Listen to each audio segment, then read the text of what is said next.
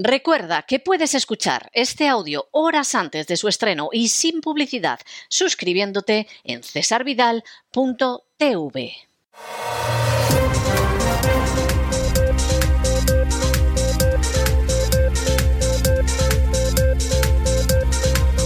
Las noticias del día. Estamos de regreso de ese editorial que era obligado dedicar a uno de los actos más obscenos, más, más inmorales y más repugnantes que ha tenido ocasión de ver la opinión pública, salvo que las furcias mediáticas se lo hayan ocultado, que esto también hay que tenerlo en cuenta, en los últimos días. Zelensky, judío, descendiente de judíos que combatieron contra los invasores nazis, en pie, entusiasmado, con una sonrisa de oreja a oreja, aplaudiendo a un antiguo oficial de las SS. No estaba solo, estaba también su mujer, esta que se gasta en bragas lo que no se gasta en medicina en Ucrania, y por supuesto estaba Tridó, que es uno de los personajes más nefastos que hay en la actualidad, estaba la señora Freeland, la nieta de un nazi ucraniano, editor del único periódico que permitieron los nazis que se publicara en Ucrania durante la ocupación y gran protectora de nazis ucranianos, y estaba, y esto es lo peor, todo el Parlamento canadiense, donde por lo visto no hay una sola persona decente, ni que conozca la historia, ni que conserve un poco de decencia y de moral. A esto han llegado los legislativos de las naciones de la OTAN, con escasas excepciones. A aplaudir a gente que tendría que haber sido procesada como criminal de guerra cuando acabó la Segunda Guerra Mundial. Pero a los que se dio acogida, porque eran los nazis que interesaba tener a nuestro lado en el periodo de la Guerra Fría. Solamente el Canadá recogió a más de 2.000 miembros de una unidad de criminales que era la división ucraniana de las SS Galitzen. Criminales de guerra a los que, por supuesto, el lobby nazi ucraniano intenta blanquear desde hace décadas.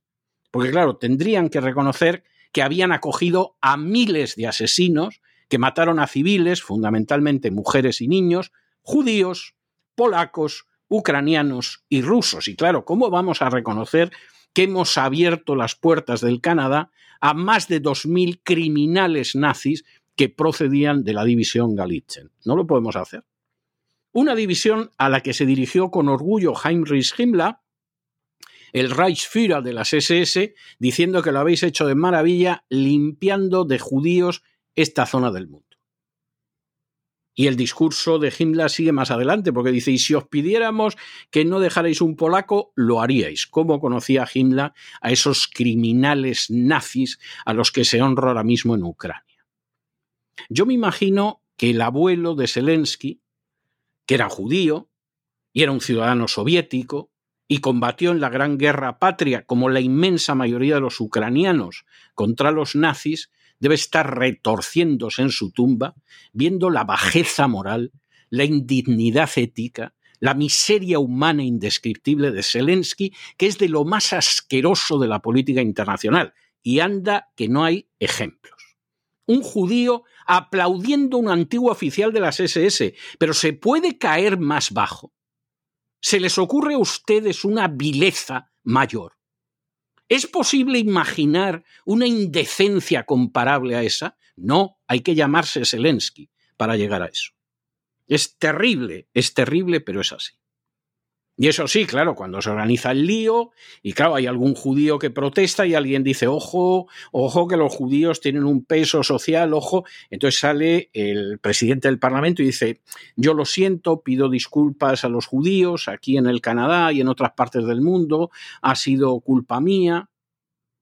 Inmediatamente la portavoz de Trudeau dice, no, no, nosotros de esto, esto el del Parlamento, ¿no? O sea, aplaudían ahí como focas, pero era cuestión del presidente del Parlamento. Y luego sale Trido y dice que esto es propaganda de Putin. ¿Pero qué propaganda de Putin, hijo de Satanás? Si tú aplaudías como una foca a un criminal de las SS. ¿Pero qué propaganda de Putin? Lo que está quedando de manifiesto es que hay que desnazificar Ucrania. Y eso se tenía que haber hecho hace muchísimo tiempo. Y no solamente no se ha hecho, sino que además se bombean miles de millones de dólares y de euros hacia un régimen que honra a los nazis, que aplaude a los nazis, que tiene unidades militares enteras que son nazis y que encima considera que esto es lo mejor de la patria. Y como ese es el relato que le ha interesado a la OTAN, por supuesto, los ucranianos que no están de acuerdo con eso tuvieron que padecer en el 2014 un golpe de Estado para derribar a un presidente que no estaba de acuerdo con esa narrativa. Y después han tenido que padecer a presidentes, primero Poroshenko y después Zelensky, que han bombardeado a civiles inocentes en el Donbass. ¿Y a alguien le extraña que el Donbass quiera volver a Rusia? Lo que es sorprendente es que no lo hayan intentado antes. Y o se desnazifica Ucrania hasta el último nazi, o eso va a ser una úlcera en el corazón de Europa que no sabemos a dónde nos puede llevar. Desde luego, si le dejamos a Zelensky, a una tercera guerra mundial termonuclear. No cabe la menor duda. De un judío que aplaude a un miembro de las SS de la división ucraniana Galitzen se puede esperar absolutamente todo. Es un personaje que no tiene decencia, ni moral, ni ética. Es un criminal por lo menos moralmente. Y por muchas cosas que van saliendo a la luz, nos tememos que no solo moralmente. En fin, entramos en nuestro boletín y entramos en nuestro boletín empezando por la sección dedicada a España, porque resulta que el CNI ha conseguido que el Ministerio de Justicia no conceda la nacionalidad española a un salafista entre otras cosas porque el CNI ha informado de que los hermanos musulmanes en España tienen, pero vamos, una actividad en lo social, lo educativo, lo económico y lo político verdaderamente extraordinaria. Hombre, pues el CNI ha hecho muy bien, pero esto es una gota en medio del océano. ¿Ustedes se creen que esos miles de invasores africanos que llegan a España todas las semanas, el CNI tiene la posibilidad Querría seguramente, pero tiene la posibilidad de ver quién viene. De ver si es gente que está conectada con el terrorismo islámico. De ver dónde acaban terminando. No, no la tiene. No la tiene. En parte por falta de medios, en parte porque es imposible controlar a todos los invasores africanos que llegan a España y en parte porque el gobierno está encantado de que vengan más invasores africanos porque luego los votan masivamente. Entre que les damos la paguita, la subvención, esto, etcétera, ellos votan a Pedro Sánchez. Bueno, pero esto, alguno dirá, es como estar fumando encima de un barril de pólvora. Pues sí, lo es. Pero ¿qué le importa a Pedro Sánchez ¿Y qué le importa, dicho sea de paso, al resto de los políticos si este es el plan de la agenda globalista? Y si además, en medio de esta situación, cuando alguien de pronto lo denuncia, pues ya tienes alguna furcia mediática que dice eso, eso no lo digáis que puede beneficiar a la extrema derecha. No, no digáis la verdad a la gente, no sea que piense, no sea que se dé cuenta de la situación no sea que peligre este status quo en el cual yo como furcia mediática de grado A, pues verdaderamente lo paso de maravilla mintiendo y manipulando. Pues con esto empezamos las noticias hoy y como siempre lo hacemos con la ayuda inestimable de María Jesús Alfaya. María Jesús, muy buenas noches. Muy buenas noches, César. Muy buenas noches a todos los oyentes de La Voz. Comenzamos con la información de España, contándoles que un informe del Centro Nacional de Inteligencia Español ha impedido que el Ministerio de Justicia concediera la nacionalidad española a un hombre de origen marroquí que reside en España por estar vinculado al integrismo islamista. Este hombre vivía en Algeciras desde el año 2011, promovía la segregación social de los musulmanes, apoyaba la Sharia y negaba la igualdad entre hombres y mujeres. Este hombre había solicitado la nacionalidad española en el año 2017. Se le denegó y lo recurrió, alegando que la negativa de concederle esta nacionalidad española no estaba lo suficientemente argumentada. Fue el CNI el que consiguió frenar esto. El Ministerio del Interior, con información facilitada por este, por el Centro Nacional de Inteligencia, argumentaba que no era recomendable conceder el pasaporte español y la nacionalidad española a este marroquí por cuestiones de seguridad nacional. Además, en los informes el CNI destacó que el salafismo es una corriente fundamentalista del Islam que difunde un mensaje contrario a los principios constitucionales y al Estado de Derecho.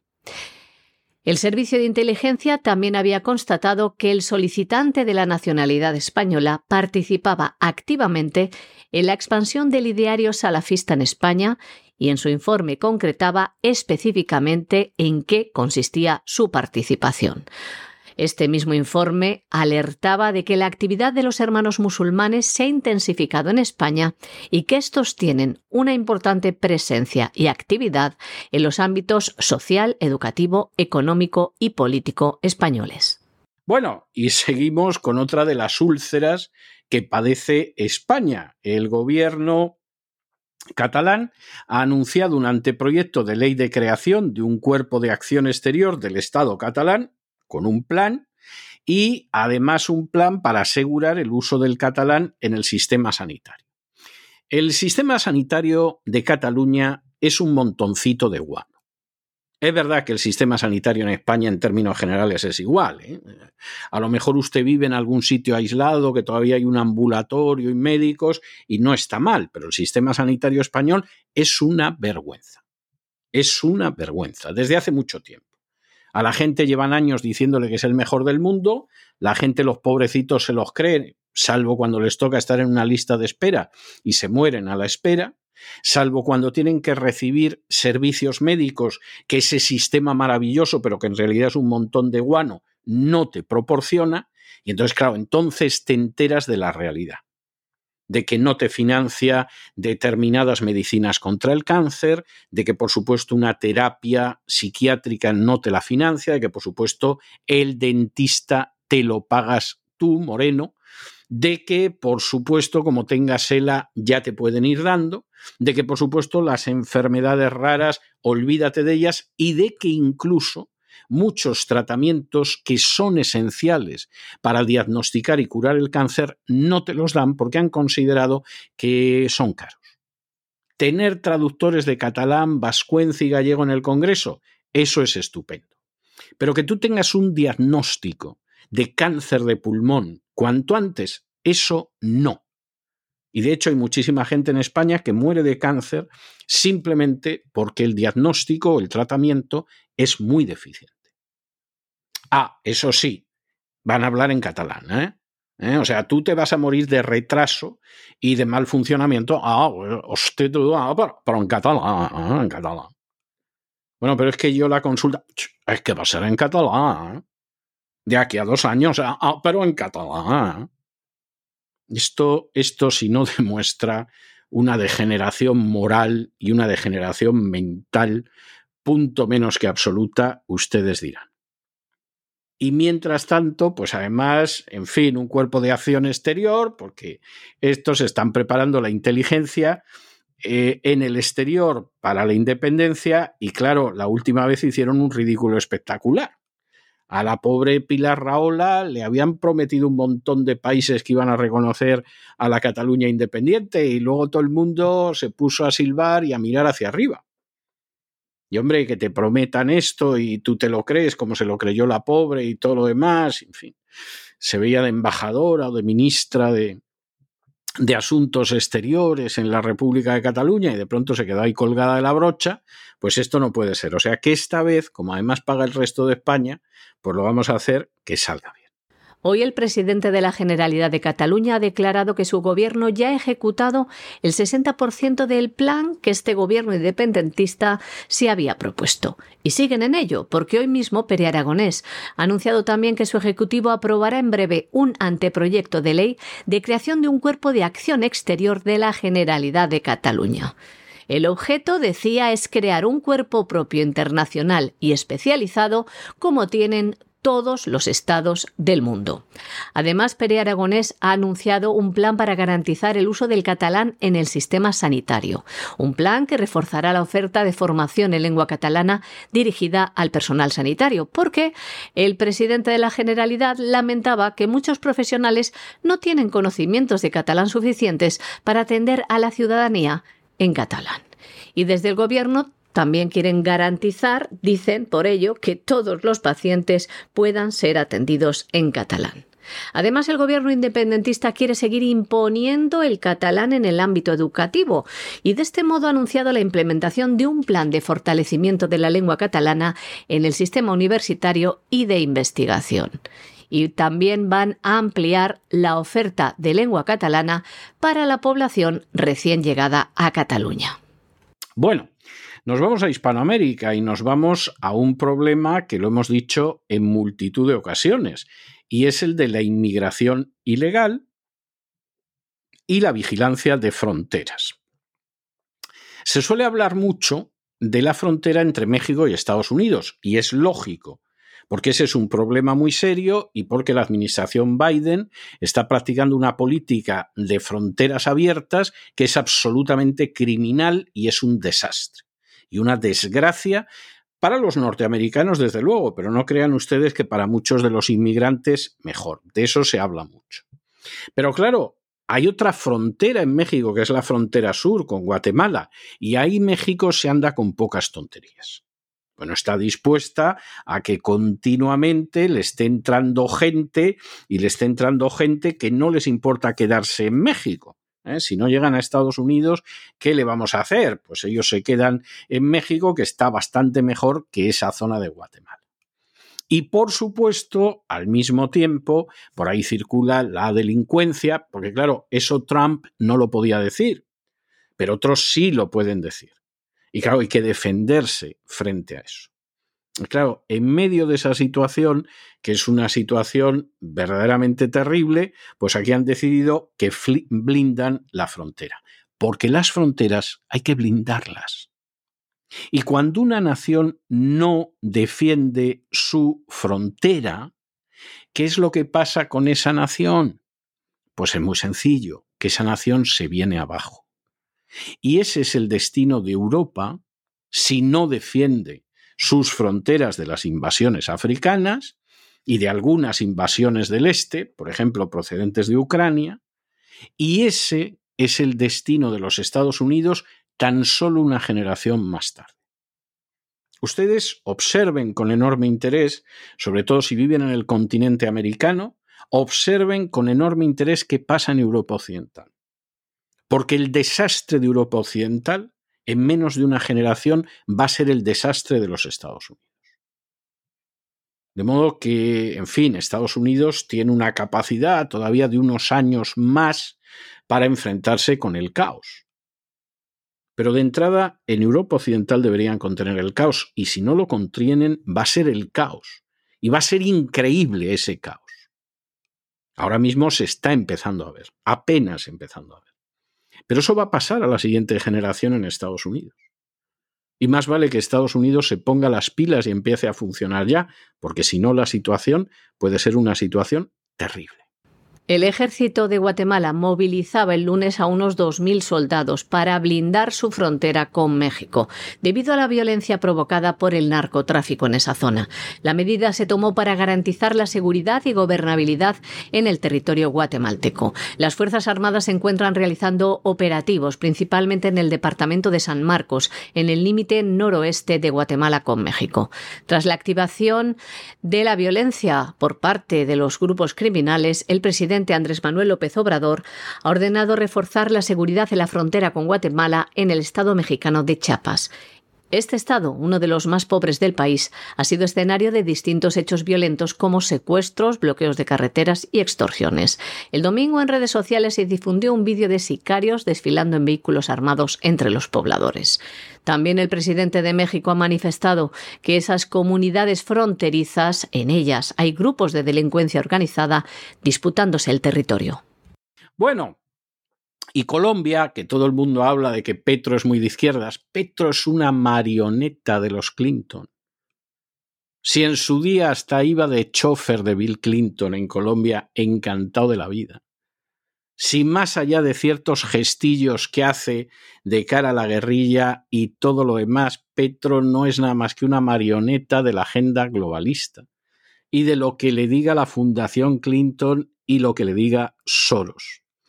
Bueno, pues Colombia ya ha decidido que efectivamente eso que habían pensado en algún momento de que a lo mejor las drogas, pues eh, en fin, se podía legalizar la cocaína y aquí iba a entrar más dinero y además lo vamos a controlar nosotros y no lo va a controlar la gente cercana a Soros que está impulsando la legalización de la droga en el futuro, etcétera, se acabó.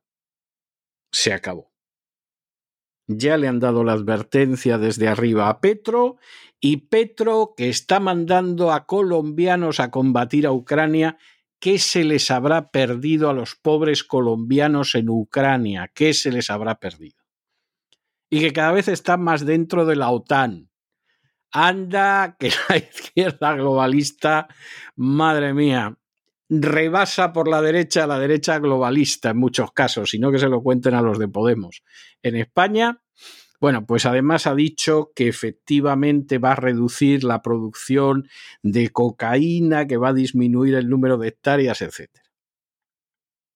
Petro, como Boric, como otros, incluido Canel, aunque a algunos les cueste creerlo, están pendientes de que suene el teléfono de Washington.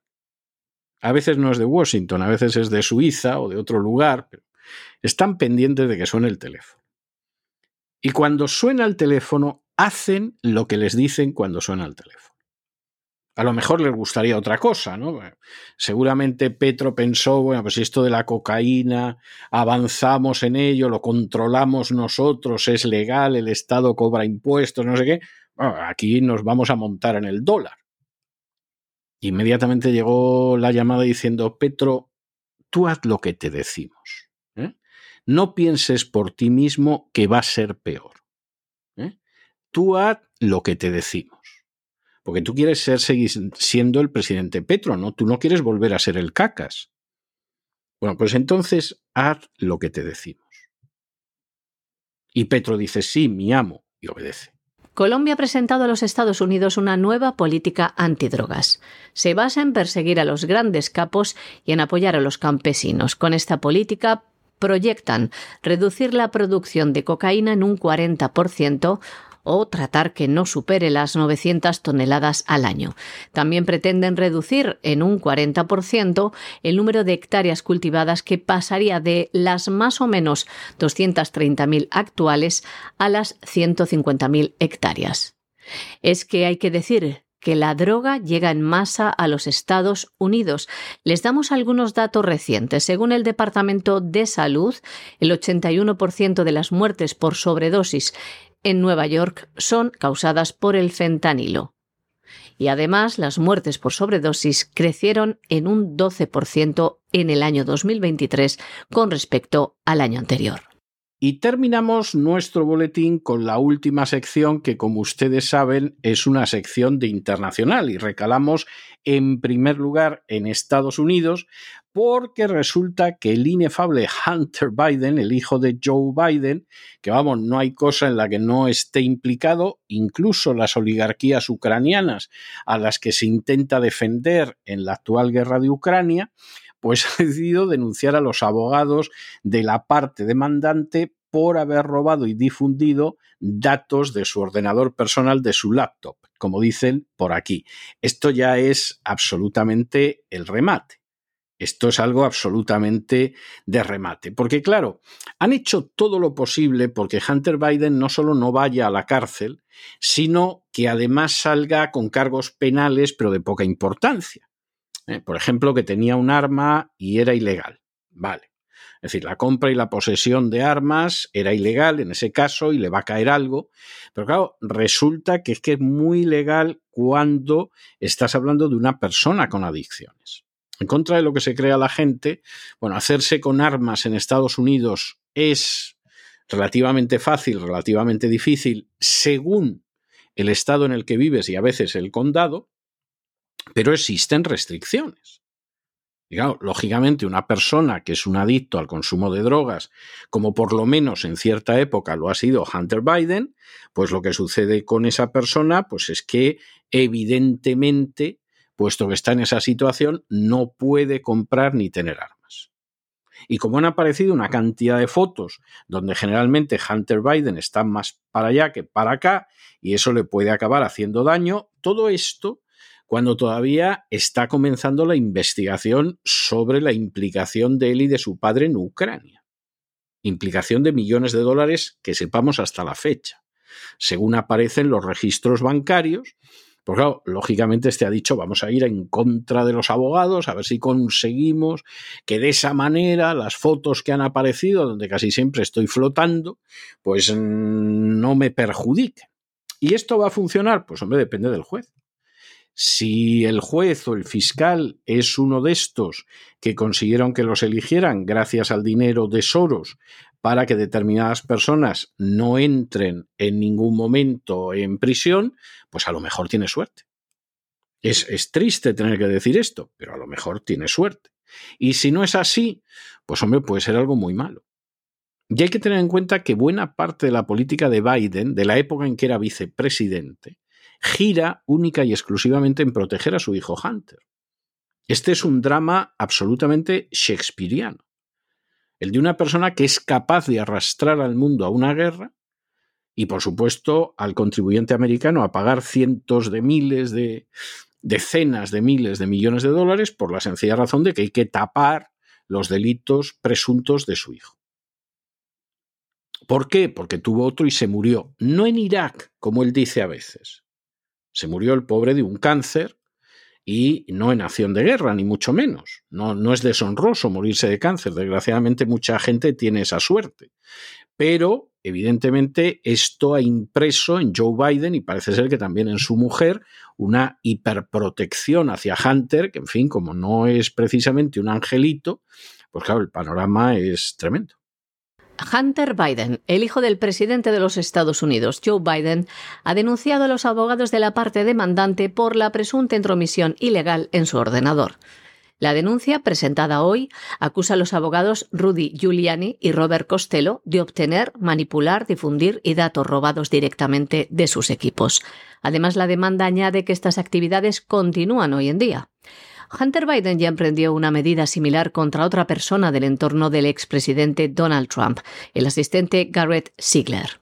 Esto ocurre días después de que el hijo del presidente haya sido imputado de tres cargos relacionados con la compra y posesión de armas, algo ilegal cuando se trata de personas con adicciones, como es el caso de Hunter Biden. Una denuncia que además tiene lugar también mientras los republicanos de la Cámara de Representantes estudian el potencial inicio de un juicio político o impeachment contra el presidente norteamericano, entre otras cosas, a cuenta de los negocios de su hijo. Bueno, y Erdogan está que se sale. El turco está que se sale. Hoy ha dicho que efectivamente Ankara va a aceptar respaldar la candidatura de Suecia para entrar en la OTAN, una de las mayores estupideces de la política exterior de toda la historia de Suecia, que siempre supo mantenerse fuera y ser neutral y, y en fin, actuar inteligentemente y que ahora va a entrar en la OTAN y que Dios la ampare a la pobre Suecia, que no es nada más que un Estado fallido ya claro, empieza a deteriorarse la cosa y acaba deteriorándose todo. Esto es como esas enfermedades que empiezan con un problema del riñón y al final no te funciona ningún organismo y el último que te funcionaba, que es el corazón, deja de funcionarte una tarde. Pues esto es lo que pasa con la pobre Suecia. Claro, Turquía decía que no porque quería sacarle lo más posible a la OTAN y a los Estados Unidos. A Suecia, por ejemplo, que no brindara albergue a terroristas kurdos. Y esto parece ser que se lo va a sacar. Pero claro, Erdogan se ha dado cuenta que puede pedir más cosas y lo último ha sido este martes diciendo, bueno, yo me voy a respaldar la candidatura de Suecia, ¿eh? pero quiero F-16 americanos. Es decir, yo quiero tener F-16 porque yo tengo mi propia política y entonces algo me tenéis que dar. Dame algo, payo, que diría aquel. Algo me tenéis que dar y suponemos que se lo darán y todavía complicarán más la cosa, porque claro, Turquía está en la OTAN, pero tiene intereses que no son OTAN, son todo lo contrario. Y vamos a ver en qué acaba esto. A lo mejor merecería la pena que no entre Suecia en la OTAN, por el bien de todo el mundo, y que tampoco Turquía tenga F-16, pero es la opinión de quien se dirige a ustedes. El presidente Recep Tayyip Erdogan ha condicionado el respaldo de Turquía a la adhesión de Suecia a la OTAN a la entrega de F-16 de los Estados Unidos. Así, el presidente turco afirmaba hoy que Ankara va a cumplir con su promesa de respaldar la candidatura de Suecia a la OTAN, pero solo en el caso de que Estados Unidos en el camino para la entrega de estos aviones de combate a Turquía. Hay que decir que hace meses que Turquía hizo una solicitud oficial para comprar varias decenas de aviones de combate F-16 a los Estados Unidos, pero esta venta depende del Congreso estadounidense, quien para autorizarla puso varios requisitos, que son el no bloquear la admisión de países nórdicos a la OTAN y también el fin de las incursiones en el norte de Siria. Pues hasta aquí hemos llegado nosotros con nuestro boletín de hoy. María Jesús, muchas gracias, muy buenas noches, nos vemos mañana Dios mediante. Muchas gracias a ti César, también a nuestros queridos oyentes de la voz. Muy buenas noches. Y ustedes no se nos vayan se nos vayan porque ya saben que los martes tenemos programación económica en programa doble y sesión continua. Va a venir ahora enseguida don Lorenzo Ramírez y el Despegamos y luego, pues hombre, la economía que se fue con don Roberto Centeno que hace hoy mismo la rantré y que a saber cómo vendrá después de tantas semanas que no se ha emitido la voz. De manera que no se vayan, que regresamos enseguida.